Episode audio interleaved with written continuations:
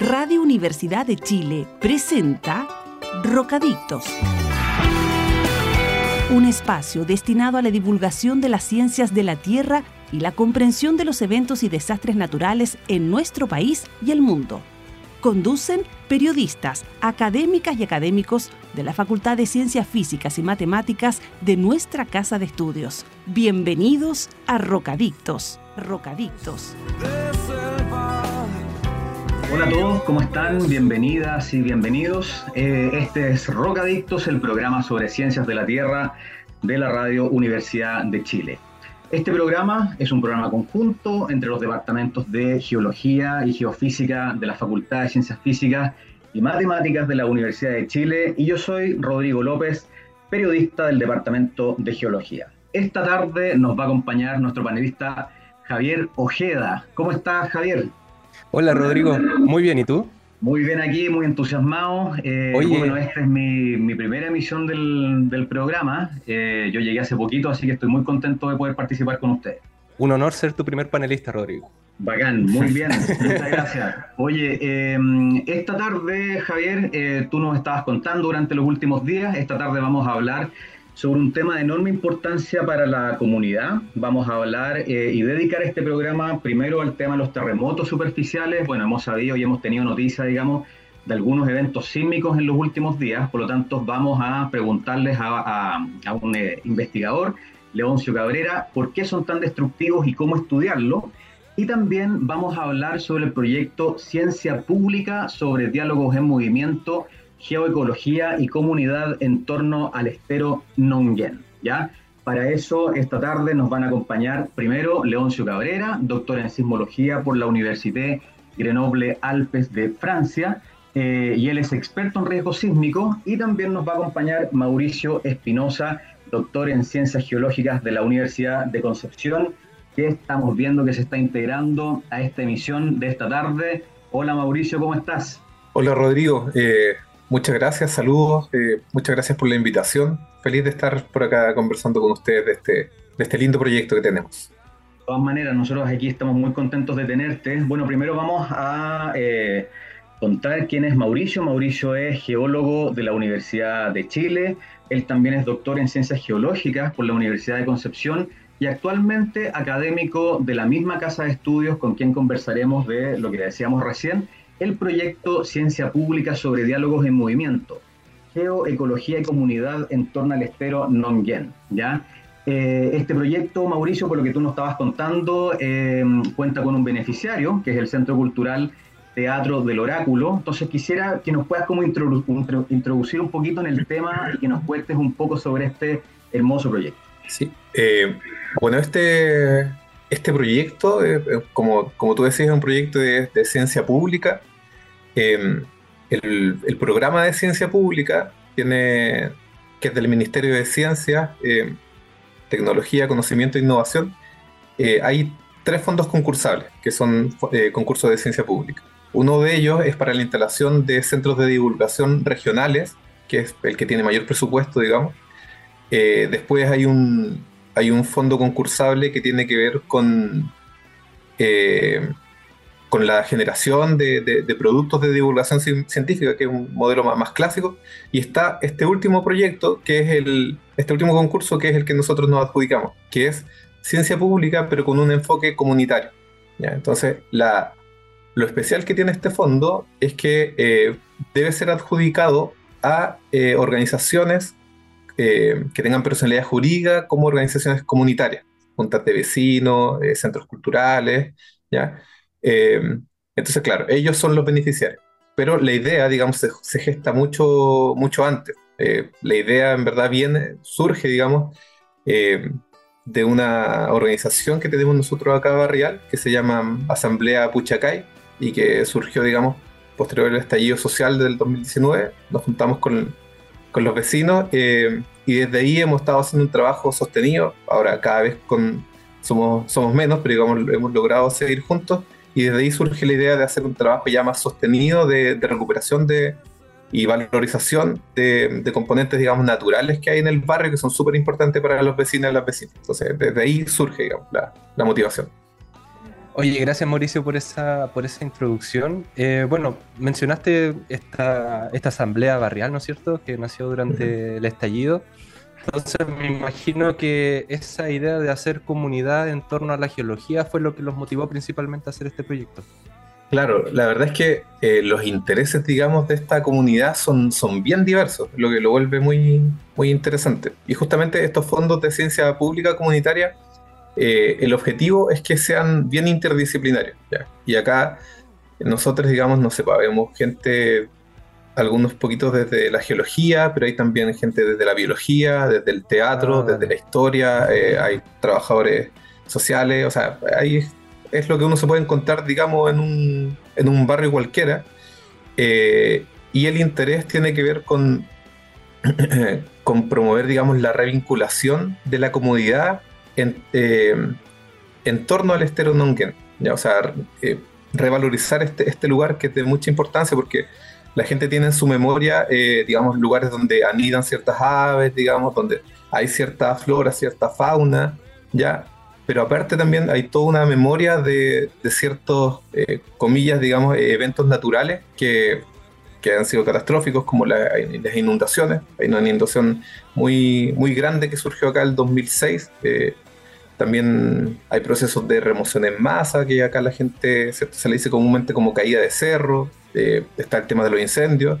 Entonces, lo que nos interesa es que hay una revinculación de la gente con, con este entero, con este estero, pero a través de su memoria, ¿ya? Entonces, la ciencia, digamos, viene como a, dialogar, le, pusimos diálogo movimiento porque la idea es que eh, hacer también recorrido en torno al río, eh, pero dialogando con la memoria. Eso es lo más importante que para nosotros, que vaya surgiendo desde la propia experiencia de, de las personas, de los, de los vecinos, eh, como la historia del río, como su propia dinámica de formación, que tiene una dinámica de largo plazo, digamos, a escala geológica, eh, impacta en su historia concretamente. Entonces, por ahí viene. Oye, eh, Mauricio, un tema importante tiene que ver con, bueno, tú lo mencionabas, el tema de la, de la, de la divulgación científica. Porque por un lado hay un componente de ciencia dura muy, muy relevante, pero también es importante que esa ciencia, digamos, vaya permeando hacia, hacia la sociedad. ¿Cómo en concreto es que ustedes pueden lograr, digamos, esa, esa complementariedad entre ambas cosas, digamos? Claro. Nosotros, digamos, preferimos ir como con calma, en el sentido de, que vaya surgiendo del, dialogar con las personas. Entonces hay una primera etapa, digamos, que son eh, experiencias de mapeo colectivo con juntas de vecinos y también con escuelas del barrio. Ya hay, varias organizaciones acá involucradas, varias juntas de vecinos. Hay una segunda etapa que es de terrenos al, a este estero, a este río urbano que nace en el Parque eh, Nacional Nonguén y la idea es que ahí haya un diálogo, digamos, con la comunidad científica, expertos, expertas, pero que intentando que no sea tan asimétrico, ¿cierto? Que en el transcurso de, un terreno que es mucho más horizontal eh, se pueda producir este diálogo. Y, al final, la tercera etapa eh, tiene que con, eh, actividades más culturales, arborización, muralismo, generar una obra de teatro, para que finalmente los resultados, digamos, de esta interacción como que calen, calen un poquito más hondo en la experiencia. Increíble, Mauricio. O sea, lo tienen todo planificado. Bueno, felicitaciones de paso por, la adjudicación de este hermoso proyecto. Em, yo quería preguntarte, por último, quizás quiénes van a ser los principales beneficiados de este, de este proyecto que ya mencionaste, hay muchos actores involucrados, pero imagino que también va a estar abierto y disponible para la mayoría de los habitantes de Concepción. Claro, claro. En, principio, digamos, más directamente hay varias juntas de vecinos, digamos, trabajando con, eh, directamente con, nosotros. Eh, hay Junta de Vecinos Protejamos los Lirios y su entorno, la Junta de Vecinos Vega de Nonguén, Valle Nonguén, Estero Nonguén, Villahuáscar, eh, un par de escuelas, la Escuela Lagos de Chile, la Escuela Lautaro, y también tenemos organizaciones socioambiental que están colaborando, digamos, con Ciencia Sur, el proyecto que es Humedales, Defensa Ambiental, y le entre todos, digamos, ir haciendo distintas experiencias para que, claro, que hay, un, hay una comunidad, un público objetivo más, más discreto que son las juntas de vecinos de la escuela, pero eh, los resultados que son eh, un producto audiovisual, un mapa geoecológico, va a estar liberado, digamos, para toda la, la comunidad, para todo Concepción, digamos. Entonces la, idea es ir haciendo actividades masivas también para ir liberando estos productos, dando a conocer. Oye, Mauricio, súper buena la, iniciativa. ¿eh? Se nota que hay un trabajo colaborativo, un trabajo que es bien eh, complementario, digamos, con, eh, con, la comunidad y que bueno, digamos, que tenemos científicos que están involucrados en justamente en realizar iniciativas de este tipo, en poder conectarse también con la gente y poder desarrollar iniciativas de memoria y de ciencia. Bien, ya estamos de vuelta con el bloque 2. Estamos en Rocadictos, el programa de geología y geofísica de la Universidad de Chile. Queremos dar un saludo especial a las radios que nos acompañan y que nos ayudan también a transmitir este programa, a la radio Placeres 87.7 FM, que emite nuestro programa Rocadictos los días domingo, y también a la radio Talcahuano 103.7, que lo emite, al igual que la radio Universidad de Chile, en directo los miércoles a las, a las 4 eh, de la tarde. ¿ya? Eh, estamos en el segundo bloque, estamos con eh, Javier Ojeda y vamos a hablar con, el, con Cabrera, que es un investigador también, sobre los terremotos superficiales, por qué son tan destructivos y cómo estudiarlos. Bueno, todos hemos visto las noticias, digamos, lo que ha pasado en las últimas semanas, los últimos días, con algunos eventos, por ejemplo, en el caso de Turquía, y es un tema que a nosotros nos motiva mucho también a conversar y por eso estamos con Leoncio Cabrera, que él es ingeniero geomático de la Universidad de Concepción, magíster en geofísica de la Universidad de Chile y recientemente doctor en, sismología por la Université eh, Grenoble Alpes. Cuenta con experiencia científica y profesional y en su carrera ha dedicado su investigación hacia la caracterización de sismicidad y el estudio de la mecánica de fallas geológicas. Actualmente es investigador postdoctoral del programa de riesgo sísmico y del Departamento de Geofísica de la Universidad de Chile. Leoncio, ¿cómo estás? Hola Rodrigo, hola Javier, eh, muy buenas tardes, muchas gracias por la invitación. Muy bien y súper feliz de participar acá del programa. Súper, nosotros estamos súper eh, contentos también de tenerte como, como, eh, como participante, digamos, de este programa. y estamos también con Javier Ojeda, Hola Javier, ahí estás. Hola Rodrigo. ¿Qué tal? un, eh, gusto, un gusto tener a Leoncio, que lo, trajimos desde las tierras franchutes. Ahí ya se aburrió el baguette, ahora volvió por la marraqueta. Por la Yuya, por la Yuya. Por la, por, la, Yuya. y por el, por el completo. Exacto. Oye, qué bueno tenerlos a, los dos. Eh, bueno, hay un tema eh, muy importante para nosotros que tiene que ver justamente con eh, los terremotos. Bueno, como mencionábamos recién, hay una hay muchas noticias dando vuelta, digamos, sobre los eventos, por ejemplo, en Turquía y en otros lugares más, digamos. Y yo creo que es un buen momento para conversar sobre los terremotos, saber cómo se originan, digamos, cuáles son las dinámicas internas de la Tierra que van generando estos movimientos y creo que León se nos puede dar una, buena, una muy buena información respecto a eso. Entonces, quisiera, Leonce, que nos puedas contar eh, cuáles son los tipos de terremotos que existen eh, y, cómo, y cómo se estudian, digamos. ¿Cómo es que una persona, un profesional, digamos, de las ciencias de la Tierra puede llegar a estudiar eh, eventos de este tipo? Ya, mira, Rodrigo, en general podríamos nosotros clasificar cuatro tipos de terremotos. Ya nosotros acá en el programa vamos a hablar de terremotos superficiales y para que la gente en la casa se haga una idea, vamos a estar hablando en general de terremotos que ocurren máximo a unos 15 kilómetros de profundidad. Ya a eso nos vamos a referir con superficial. Ahora, si nosotros tenemos en mente este esquema que siempre aparece en la televisión, por ejemplo, de la subducción, nosotros podríamos hablar de cuatro tipos de terremotos. Unos son los que se denominan outer rise, por ejemplo, que son los que ocurren en la zona más costera, ya de, de donde está el contacto, hacia el mar. Después están los terremotos clásicos, zona de contacto como el terremoto del Maule del 2010, el terremoto de Iquique del 2014, donde se ocurren, se originan estos grandes terremotos. Y si vamos un poco más profundo, 100 kilómetros de profundidad, 150, tenemos terremotos de profundidad intermedia, ya que ya ocurren en la parte más profunda de toda esta placa que ha subductado o que se ha metido hacia el interior. Y finalmente, en la parte más cortical, cerca de la cordillera, por ejemplo, tenemos los terremotos superficiales que van a ser... Pero te quería preguntar cómo podemos describir eh, a estos terremotos superficiales, un poco yendo al, detalle. Mira, en general estos terremotos superficiales ocurren en fallas geológicas, cierto, que son también más superficiales, que están cerca de la superficie, por eso es que los llamamos superficiales. Ya, de hecho, muchas de ellas las podemos ver nosotros. Eh, si vamos, no sé, frente a Santiago, acá en, está la falla de San Ramón, si vamos más al sur está la falla de Liquiñe-Ofki, eh, que son eh, fallas cierto más superficiales.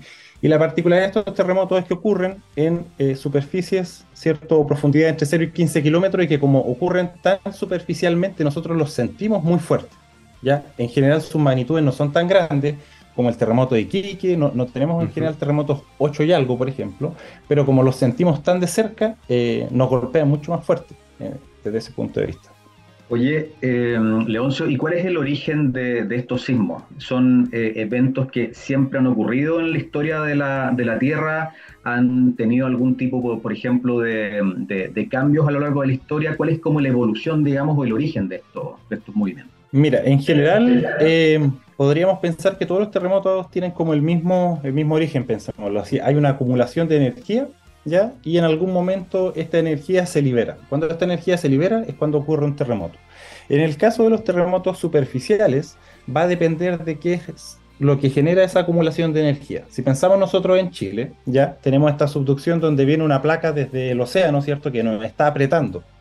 Y todo el continente se está comprimiendo y comprimiendo. Y cuando tenemos terremotos superficiales, usualmente es porque esta subducción nos comprimió tanto que eh, toda esta deformación se acumula por la cordillera y en algún momento ocurre un terremoto y se va liberando esa, esa energía. Hay otros lugares donde en vez de una compresión hay una extensión, entonces los dos bloques se separan y los terremotos van ocurriendo producto de esta separación de los bloques. ¿ya? Pero al final es una liberación de energía que se está acumulando de alguna forma. Acumulación y tensión. Eh, Leoncio, em, bueno, tú tras bambalinas nos habías comentado que que estos terremotos son bastante importantes para la, para la sismología. ¿Podrías contarnos un poco por qué? Mira, este tiene una connotación.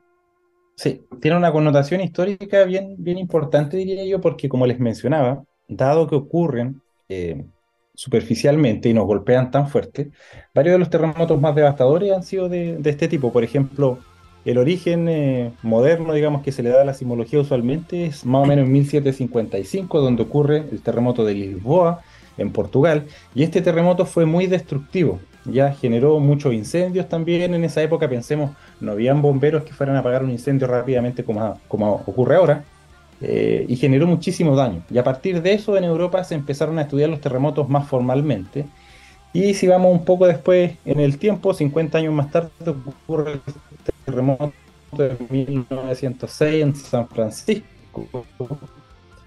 ¿Ya? Ahí en, la parte de California, pensemos nosotros, donde hay mucha sismicidad y hasta una película.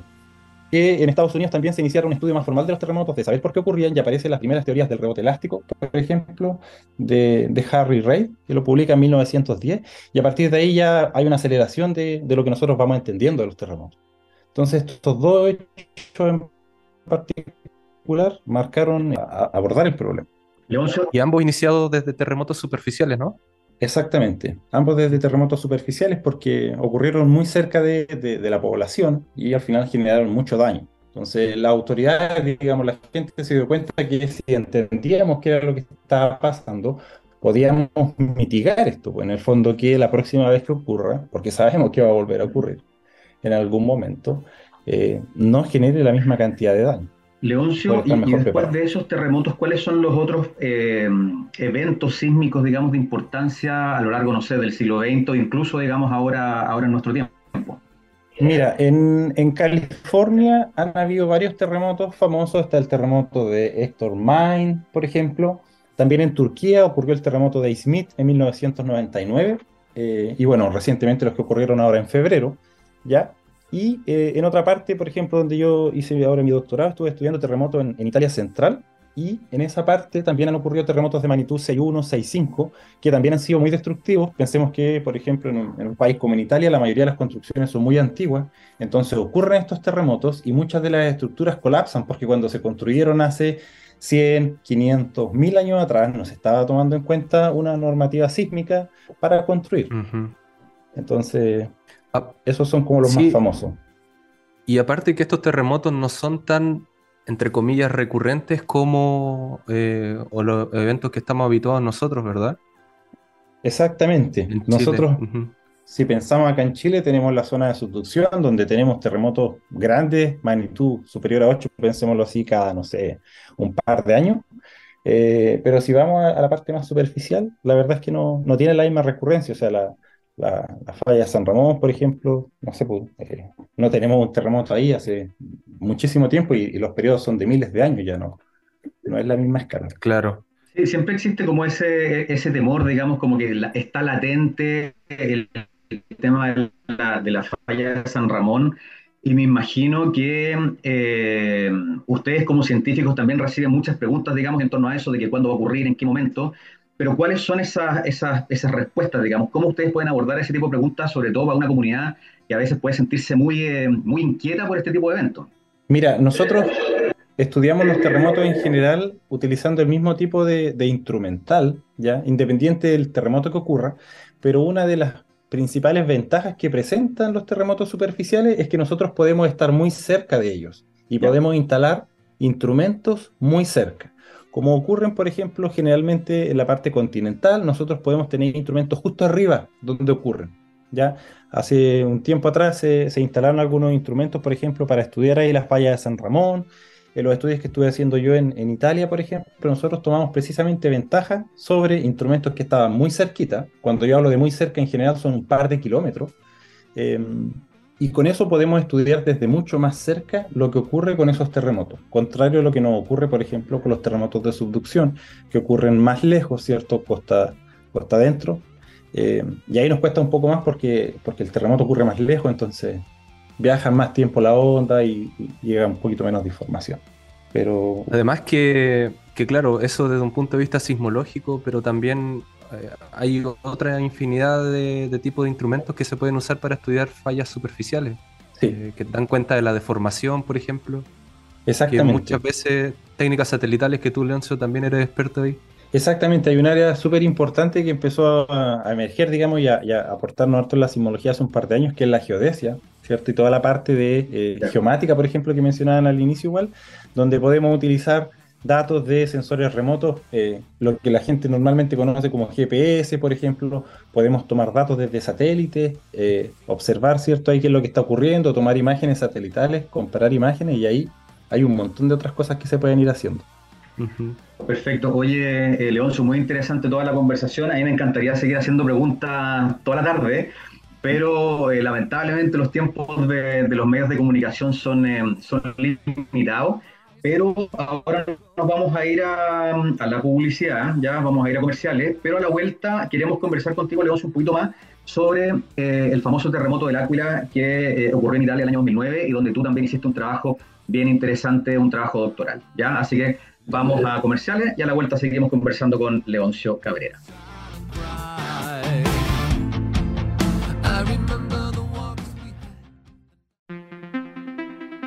Bien, seguimos en el, tercer bloque del programa Rocadictos, el programa del Departamento de Geofísica y el Departamento de Geología de la Universidad de Chile. Estamos acá con Leoncio Cabrera, que vamos a continuar conversando. Nosotros nos quedamos pendientes con algunos temas eh, interesantes que queremos eh, conversar contigo, Leoncio.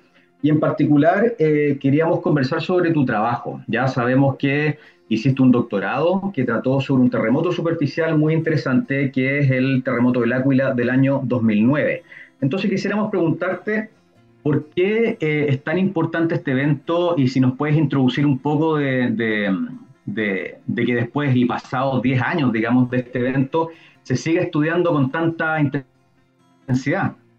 Sí, mira, este, este terremoto, em, como decías tú, ocurrió en, la parte central de Italia, ya hace ya poco más de 10 años, ¿cierto? Y ocurrió como una profundidad más o menos de 8 kilómetros. Entonces es superficial como los que hemos estado conversando hasta ahora ya parecido también a lo que, a lo que pasa ahora con, con Turquía, un terremoto superficial, y tuvo una magnitud, magnitud 6.1 y fue muy destructivo. Y ahora se hizo bien famoso por varias cosas. Una es que como ocurre en Italia, donde las construcciones son bien antiguas, como decíamos en el bloque anterior, generó harta destrucción. Y además tuvo la particularidad de que antes del terremoto, que ocurrió el 6 de abril, hubo mucha sismicidad en los meses previos. Entonces la gente estaba muy alerta y había gente que estaba preguntando constantemente al Instituto Nacional de Geofísica y Vulcanología, que es el símil del Centro Sismológico allá en Italia, eh, si, si, podía venir un terremoto grande o no, eh, si lo podían predecir o no.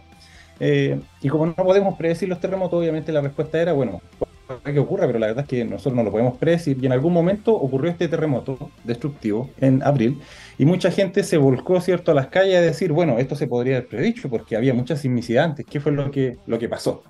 Y todo esto al final generó una serie de juicios, ¿cierto? Y una problemática bien grande eh, con, el debate de si se podía haber predicho o no. Eso, un tweet que estaban hablando sobre el terremoto de Iquique del 2014. Y claro, la gente en Iquique también decía que algunas semanas antes habían sentido muchos precursores o enjambres sísmicos y comentaban esto mismo, que, eh, oye, ¿por qué no, no, se puede predecir un terremoto si estamos viendo que diario, día a día está temblando mucho? ¿Por qué no se puede decir que va a venir un terremoto grande? Claro, y la verdad es que, pasa todo el tiempo que tenemos zonas donde empieza a temblar, ¿cierto? Y dependiendo de si ocurre o no ocurre un terremoto, las noticias del otro día son, eh, hubo un terremoto con eh, sismicidad previa o hubo un enjambre, que es lo típico que aparece en las noticias. Hay un, hay un trabajo súper bueno de, Em, Carla, em, Carla del, que estudió en el Departamento de Geofísica, igual donde ella resume varios de estos enjambres en Chile eh, y muestra que en el fondo hay muchos de esos enjambres que nunca se convierten en un gran terremoto y al final terminan siendo un, enjambre sísmico, ¿cierto? Sí. Carla Valenzuela Malera. Oye, Leoncio, em, bueno, en la, cultura popular, digamos, siempre está el tema de la, de la anticipación, de justamente lo que estábamos conversando y se reportan a veces cosas del tipo, eh, por ejemplo, eh, sonidos, ruidos durante los días anteriores, lo que ustedes llaman precursores. Eh, ¿Hay alguna manera, digamos, de poder mitigar ese, temor? Digamos, ¿qué, ¿qué, cosas se le pueden decir a la ciudadanía para, para poder estar bien preparado? ¿Es una cosa de preparación? ¿Hay algo que se tiene que hacer antes? Digamos, ¿cuáles son como algunas recomendaciones para las personas? Mira, nosotros lo que aprendimos acá, por ejemplo, con, nuestro estudio en, Italia, era que hubo mucha sismicidad previa. Nosotros estudiamos bien en detalle cómo fueron todos estos precursores, ¿cierto? Y si es que había alguna causalidad. Y hay otros trabajos en paralelo que reportan un aumento de emisiones de radón, por ejemplo, que es una observación típica que se ha visto antes de algunos terremotos. Ya, pero la verdad es que en términos prácticos nosotros no podemos predecir lo que va a ocurrir. Ya no, no, podemos decir a ciencia cierta, ¿cierto? lo que sería predecir un terremoto, que es decir dónde, cuándo, ¿ya? Eh, y de qué magnitud va a ser. Eh, porque decir que va a ocurrir un terremoto en los próximos 100 años en realidad está lejos de ser una, predicción. Eh, entonces al final lo que le podemos decir a la gente es que este es un tema de preparación. Ya nosotros sabemos que estos eventos van a estar ocurriendo, van a ocurrir acá en Chile, en diferentes lugares, y lo que hay que hacer es estar preparados, saber cuál es el plan familiar, ¿cierto? Tener ojalá un kit de emergencia, eh, y saber qué es lo que vamos a hacer si es que esto no ocurre de noche, donde a lo mejor vamos a estar todos juntos en la casa con la familia, pero si no ocurre en el día, donde van a haber un par de personas en el trabajo, ¿cierto? Van a estar los niños a lo mejor en el colegio, va a haber otro, otro grupo que va a ir en el metro, entonces, ¿qué es lo que vamos a hacer si nos pilla ahí y nos quedamos sin señal? Al final, lo mejor que podemos hacer es estar preparados. Es verdad, ¿verdad, Leoncio? Em, bueno, y si es una pregunta igual típica de la gente, que si no se pueden predecir los terremotos, entonces ¿por qué es importante estudiar la secuencia precursora de estos? Mira, es súper importante estudiarlos primero porque eh, la respuesta de si en algún momento los vamos a, a poder predecir o no todavía no está cerrada. En la comunidad científica hay un, hay un debate súper grande respecto de cuál es el proceso que ocurre antes de un terremoto. Ya, hay dos, teorías principales, una tercera que está emergiendo un poco más. Eh, entonces, primero nosotros lo que quisiéramos lograr es poder decir, bueno, ¿existe algo, un proceso antes de los terremotos, sí o no? ¿Ya? Y en eso, por ejemplo, se, enfocó bastante de, de, la tesis de mi doctorado, donde estudiamos, uno de los terremotos fue el del Áquila, ¿cierto? Pero estudiamos también otros terremotos que ocurren en el año 2016, hay una secuencia ahí de Amatrice, Viso y Norche, que son tres terremotos de magnitud 6, 5, 9 y 6, 5, donde el proceso previo, pensémoslo así, prácticamente no existe, es totalmente diferente a lo que nosotros vimos en L'Aquila. En L'Aquila hay meses de sismicidad previa, en el 2016 no hay nada de sismicidad previa, al menos en lo que hemos observado hasta el momento. Entonces la, idea principal es responder, eh, ¿hay un proceso previo o no? Y luego, si es que eh, lo hay, cómo nosotros podemos tomar ventaja de eso para poder prepararnos mejor. Nos podemos preparar un mes antes, día antes, o, qué es lo que podemos hacer.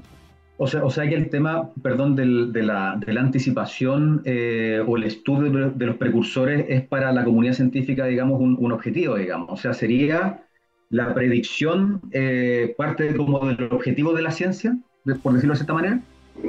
Sí, mira, hay, hay grupos que tienen derechamente como objetivo tratar de predecir. Ya hay grupos que están trabajando eh, fuertemente en eso y en ver cómo podemos utilizar registros, ah, cómo se están comportando, ¿cierto? Eh, la cantidad de simos que estamos teniendo, etcétera, para buscar la predicción. Pero al mismo tiempo también hay otros grupos que, eh, más que detrás de la predicción, ¿cierto? Pensando en que a lo mejor esto es algo que va a tomar mucho tiempo, si es que se logra, la idea es ver cómo poder estar mejor preparado, ¿ya? O sea, saber cuándo nos tenemos que alertar más, cuándo nos tenemos que alertar menos, cuándo la probabilidad de que ocurra un terremoto quizás aumente un poco o disminuya. Eh, pero la verdad es que por el mundo hay grupos que van derechamente detrás de la predicción y hay otros grupos que están más enfocados en entender el proceso y ver cómo sacamos ventaja de eso.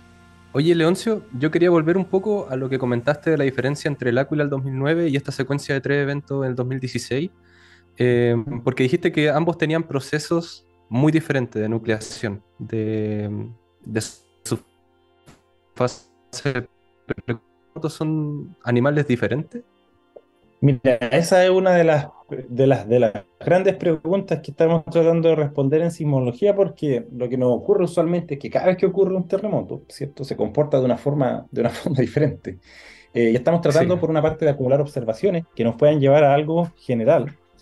Eh, y, y, pasa en todas partes, o sea, acá en Chile, sin ir más lejos, tenemos el terremoto de Quique, que es un símbolo a nivel mundial, o sea, hay cientos de trabajos y mucha gente que estudia el terremoto de Iquique porque es un caso muy particular, donde, como decías tú, ¿cierto? tuvo mucha sismicidad antes, la gente la sintió. Eh, pero también tenemos otros terremotos acá en Chile que al parecer se inician sin ningún tipo de sismicidad previa y, luego no sabemos por qué. En algunos ocurre y en otros no. Tenemos alguna idea. Eh, de... No estamos todavía. Entonces la idea es encontrar algo general. Oye, eh, Leoncio, ¿podrías contarnos tal vez sobre las recientes líneas de investigación para poder estudiar terremotos superficiales como este? Mira, hay, hay, varias líneas, la verdad. Podríamos pensar, separarlo en tres partes. Hay gente que estudia lo que ocurre antes de un terremoto, ¿ya? Por ejemplo, estas, estas secuencias de precursores. Hay gente que estudia lo que ocurre, pensémoslo así, durante el terremoto, o sea, cómo es el terremoto en sí mismo, en el momento en el que rompe, ¿cierto? Cuáles son las aceleraciones que se sienten en superficie. Ahí hay un montón de implicaciones para, eh, por ejemplo, cómo nosotros vamos a construir. Y hay gente que después, por ejemplo, está estudiando lo que ocurre posterior al terremoto, ya la parte que denominamos posísmica, donde tenemos las réplicas, por ejemplo, qué réplicas podemos esperar, por qué en algunos casos, como en el, en el, en el ejemplo de Turquía, nosotros tuvimos un terremoto de magnitud 7.8. ¿Cierto? Y muy pronto después, un par de, un par de horas, hubo un terremoto 7.5. Eso es algo que nosotros convencionalmente no esperamos que ocurra con las réplicas. Si tenemos un magnitud 7.8, usualmente esperamos que las réplicas sean a lo menos una, un orden de magnitud menor. Eh, y ocurre este 7.5 que la verdad es que deja descolocada toda la comunidad eh, de sismología y abre un montón de preguntas, ¿ya? De por qué a veces ocurre esto. Eh, entonces la verdad es que se estudia el antes, el durante y el después y ahí hay un montón de, información que se puede utilizar de geodesia, sismología, ¿cierto? Diferentes sensores remotos que nos permiten estudiar todo este, todo este proceso. Oye, yo quisiera destacar una parte de tu investigación, Leoncio, que es súper interesante porque con tus trabajos abriste hartas preguntas e investigaste mucho, pero también con, un, con una gran cantidad de datos, que muchas veces no tenemos zonas a lo largo de Chile con esa gran calidad y cantidad de datos, ¿verdad? Sí, mira, esa es una de, de las cosas que nosotros hemos intentado empujar harto. Nosotros estudiamos Italia por un caso particular y es que estaban muy bien registrados los terremotos. Y durante eh, mucho tiempo, ¿verdad? Y durante mucho tiempo, o sea, estamos hablando que hay estaciones que partieron en 1980 y están registrando hasta hoy, o sea, tenemos 40 años de datos. Y eso es algo que necesitamos impulsar acá para poder estudiar terremotos con mayor detalle, porque eh, se pueden hacer estudios muy parecidos, de hecho nosotros ya lo estamos haciendo, em, pero necesitamos cierto más, más detalle. Y ahí al respecto como que quería preguntarte también, es porque tú mencionaste eh, el tema de Italia, digamos, de que hay muchas eh, estaciones de registro. ¿Cuáles son como aquellos puntos en Chile donde tú pondrías como, como especial atención en términos tanto de infraestructura, por ejemplo, de, monitoreo? Usualmente donde hay harta, harta población, ¿cierto? Y en lugares donde eh, a lo mejor no hay tanta población, pero ya no ha habido terremotos. En, en Aysén tuvimos en el 2007, ¿cierto? Dos terremotos eh, de magnitud mayor a 6 que generaron un tsunami por un deslizamiento submarino, mataron eh, más o menos a 10 personas. Entonces, esos son lugares que nosotros deberíamos estudiar y, y ver qué es lo que está pasando. Nuestro sur de Chile tan olvidado. Exactamente. Bueno, ya estamos de vuelta en el, en el cuarto y último bloque de nuestro programa eh, Rocadicto. Estamos con Leoncio Cabrera y también con eh, Javier Ojeda. Y queríamos conectar, digamos, con la última pregunta que hicimos en el bloque anterior, que tenía que ver con el tema de las estaciones de registro en nuestro país y en particular preguntarte, eh, Leoncio, de qué es lo que está ocurriendo, digamos, en, Chile actualmente. ¿Cuál es como el estado del arte eh, en torno al estudio de los terremotos superficiales? y con qué intensidad o profundidad se están estudiando este tipo de, de movimientos sísmicos. Mira, la verdad es que eh, en Chile nosotros igual tenemos estos terremotos superficiales. Ya obviamente los más famosillos que tenemos son, son los interplaca, porque son los que ocurren con mayor magnitud, ¿cierto? Pero acá en Chile también han, han ocurrido. Por ejemplo, en, les mencionaba yo antes de comercial, estuvimos en el 2007 estos terremotos en Aysén que generaron deslizamientos, uh -huh. tsunami, y los tsunamis mataron, mataron gente. También en, en, en, el año 58 ocurrió el terremoto de las Melosas, al sureste de, de Santiago, que fue un terremoto superficial igual, ¿cierto? Ahí hay varias localidades, hasta el Canelo, hasta el Ingenio, el volcán, eh, y se estima que la magnitud fue superior a, a 6. Eh, ahora hay estudios, ¿cierto?, que están eh, estudiando otros, valga la redundancia, otros sectores igual en, en la falla de Liquiñovsky, por ejemplo, en el sur, que es una zona que está bien poco instrumentada. De hecho, si uno ve los mapas de sismicidad en Chile, más o menos a forma gruesa desde Chiloé hacia el sur, pareciera que hay un montón de sismicidad menos. ¿Ya? Y eso, bueno, por una parte tiene que ver con que hay una placa eh, diferente que está subductando, ¿cierto? Ahí está el punto triple, pero también más al sur tenemos menos estaciones, ¿ya? Porque llueve mucho más, nieva mucho más hacia el, hacia el sur, entonces es más difícil también instalar eh, estaciones y también hay un poco menos de población. Eh, entonces hay varios estudios que van, van por ese lado, en la Liquiñovsky, por ejemplo, en la, en la, falla de San Ramón también, está toda la parte relacionada a la, a la normativa, que es una parte donde deberíamos empujar bastante, eh, incluir información que esté asociada a estos terremotos superficiales. ¿ya? Si, si nosotros vemos la, la normativa de, de, hoy en día, eh, relacionada a la parte sísmica en general, está asociada a los terremotos interplacas, ¿cierto? Y a los intraplacas, que, que hablábamos a un inicio, y eh, falta esta información local de los terremotos superficiales. Entonces, Leoncio, si bien, o sea, esta es una impresión que tengo en realidad como de nuestra sociedad, no tenemos la noción de que han ocurrido este tipo de terremotos tan superficiales y tan dañinos, porque han ocurrido hace mucho tiempo, en realidad en lugares muy remotos. Eh, ¿Son un peligro real entonces para zonas un poco más pobladas? Mira, la verdad es que lo son porque hay mucha población que está eh, viviendo hoy muy cerca de este tipo de fallas. O sea, por ejemplo, más uh -huh. claro, cierto, siempre la falla de San Ramón, que hay universidades encima, hay un, un centro de estudios nucleares muy cerquita. ¿ya? Y, y, la verdad es que, a ver, nosotros podemos construir ahí, pero la idea es que construyamos siendo conscientes de lo que hay en esa zona. O sea, saber que hay una falla, ¿cierto? Que puede generar un terremoto de una cierta magnitud y que en función de eso nosotros diseñemos nuestra infraestructura. Eh, y eso es algo que se está tratando de integrar ahora en la, en la, parte de la normativa, ¿cierto? Pero la verdad es que faltan estudios locales porque integrar todos estos datos eh, requiere estudios de diferentes zonas, ¿ya? Eh, no tenemos como en la subducción una sola falla que va, ¿cierto? Pensémoslo así, de norte a sur, sino que es más local. Sí, oye, y un, ahora me llegó a la memoria, un sismo emblemático de este tipo fue el de Pichilemu, ¿no? El, el sismo del cambio de mando. Sí, ese también es un, un, emblemático que ocurrió justo cuando estaban haciendo el cambio de... Cuando todo esto... 11 de marzo del 2010. Sí. sí exactamente. Cuando quedaron perplejas toda la, todos los invitados que andaban del extranjero. Bueno, yo en ese día yo estaba trabajando justamente en, una, en un segundo piso que era un poquito inestable, entonces sentí como un movimiento demasiado fuerte y justo estábamos viendo la transmisión del mando. Sí, de hecho, esa observación que tú comentas con respecto a las aceleraciones, que son súper importantes. De hecho, el último terremoto de Turquía también tuvo aceleraciones. Yo diría que, bueno, antes se, se habían visto, pero como que nos dimos cuenta que esto puede ocurrir más de una vez. Sí, sí, tuvieron aceleraciones súper grandes. Yo miraba adelante un, un tweet, de hecho, que hay mucha información de esta sí. que uno puede encontrar en Twitter, ¿eh? que hablaban de una aceleración en una estación de más de un G, que en el fondo eso es como que me anularan la gravedad, pensémoslo así de alguna sí. forma, en términos prácticos. Exacto. Exactamente. Leoncio, y bueno, tú lo mencionaste ya en un comienzo em, sobre la normativa. Em, y la pregunta de cajón es si estamos preparados como sociedad chilena eh, para un futuro sismo superficial. Mira, no quiero decir que no estamos preparados, pero la verdad es que eh, falta bastante.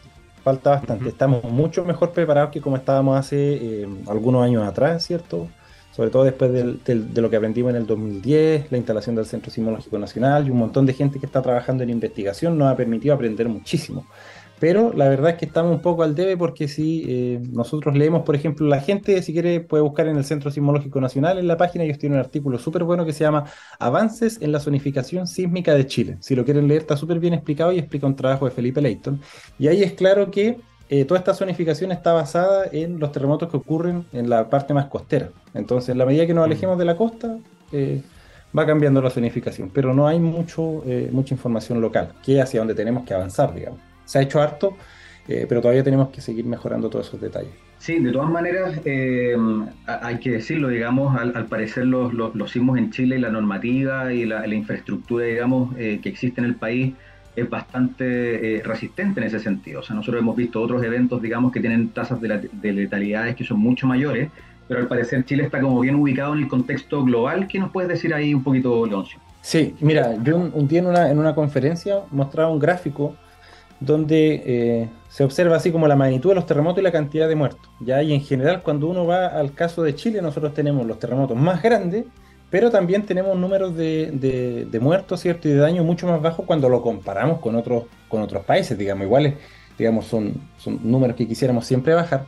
Y eso viene asociado a cómo se está construyendo en Chile la normativa y que esta normativa se respete, porque hay muchos otros países donde existe una normativa, pero si no se respeta, al final no nos sirve de nada. Hubo ayer o antes de ayer un terremoto igual en Ecuador, eh, no sé y algo, y generó igual, murió gente ahora, cayeron muchas estructuras, entonces hay que tener una normativa y hay que cumplirla. Sí, solamente para complementar esa respuesta de Leoncio, es que tengo ese gráfico acá al frente de mi cara. Y claro, los terremotos que han sido más, eh, que han, quizás las consecuencias del terremoto que han conllevado a más muertos, eh, el terremoto de Sumatra en el 2004, Haití del año 2010, eh, China 2008, Pakistán 2005 y en el quinto puesto está el reciente terremoto de Turquía y Siria de febrero del 2023. Exacto, Chile no aparece, un ranking del que estamos alegres no aparece. Claro. Oye, eh, estamos muy contentos de, tenerte acá, eh, Leoncio, por el, en, este programa, pero lamentablemente ya se nos está acabando el tiempo, pero creo que tenemos algún, algunos segundos para algunas recomendaciones, eh, así que vamos con, con Javier con su recomendación de la semana. Sí, eh, bueno, para quienes aún no lo han visto, les quiero recomendar el documental Atacamex, Explorando lo desconocido. Este es un registro sobre un grupo de oceanógrafos que logró descender hasta el punto más profundo de nuestro océano en la fosa de Atacama. Pueden verlo en la plataforma de Onda Media y dejaremos el enlace en nuestras redes sociales. Muy buen documental, lo vi yo hace un tiempo igual. Súper. Y ahí, Leoncio, cuéntanos la tuya. Mira, igual que con, con los terremotos con, los que ocurren antes y después, Javier ahora les mencionó algo que ya está disponible. Yo les voy a sugerir una película que está por salir, que se llama Oppenheimer, eh, y que eh, está dirigida por Christopher Nolan y que muestra el proceso de la construcción de la bomba atómica. Ya falta ahora poquitito para que la lancen y los quisiera invitar eh, a ver esa película que se nota que se viene súper buena, muestra toda la parte científica, ¿cierto? Y social también. Y por otro lado, para quienes estén interesados en cómo se inician los terremotos, nosotros tenemos un artículo ahora que está por salir eh, yo creo que va a salir en un par de días más, donde nos acercamos al verdadero inicio de un terremoto, ¿cierto? Y mostramos cómo se inicia un terremoto en, Italia Central. Vemos que parte lento eh, y va a salir publicado ahora en, acceso gratuito en un par de días más probablemente. Así que, y también lo invito a que lean eso en, Geophysical Research Letters. Oye, ahí, nos, compartes el, nos compartes el link. Sí. Oye, y yo también les quiero recomendar un documental también súper interesante que se llama Volcanes, la tragedia de Katia y Maurice Kraft, una pareja de vulcanólogos eh, apasionados eh, entre ellos mismos también y apasionados también por la geociencia y que viajaron por el planeta a, la casa de erupciones documentando sus descubrimientos. Es una historia bastante intensa, pero está muy bien, eh, muy bien elaborada y la pueden conseguir en Disney Plus. ¿ya? Así que esa es mi recomendación también de, la semana.